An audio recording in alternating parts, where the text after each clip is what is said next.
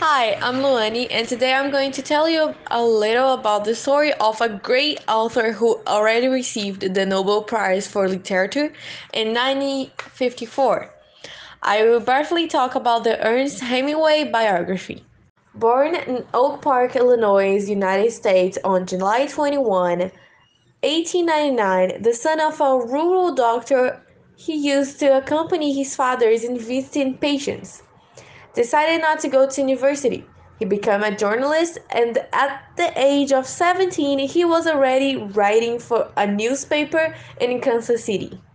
At the beginning of the First World War in 1912, Hemingway enlisted as a volunteer in the Italian army and was appointed an ambulance driver.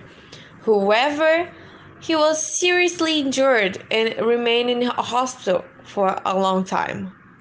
After recovering, he married and moved to Paris as a correspondent for the Toronto Star newspaper. At the time, he went to great disappointments and he was deprived of many things.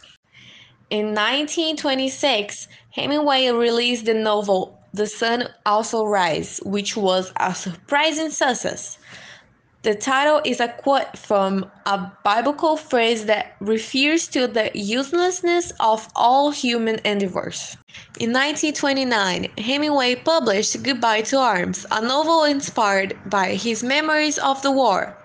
In it, a young American, a volunteer, and the Italian army experiences the violence of the war and is seriously injured.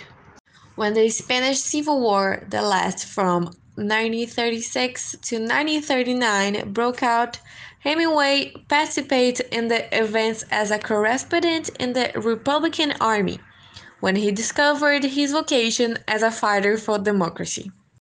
From the war, he left a tearing testimony, the novel For Whom the Bell Tolls, 1940 which became one of his greatest successes. Being one of his greatest successes and the last work of Hemingway published in life, released in 1952, the book The Old Man and the Sea brings the author the Pulitzer Prize in 1953. The book intones an anthem to human dignity, personified by an old fisherman who catches a big fish. However, after a hard fight, he is unable to prevent the prey from being devoured by the sharks.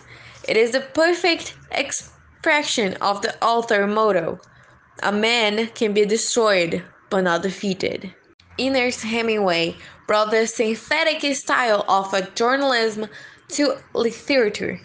This conciseness can be mainly in works that reflect his personal experience.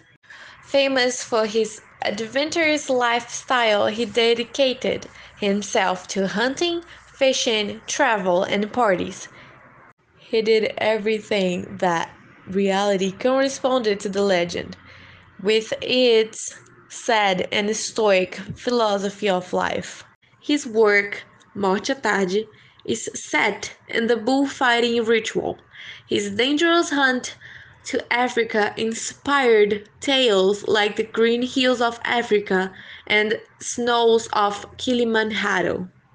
In 1954, Ernest Hemingway won the Nobel Prize for Literature.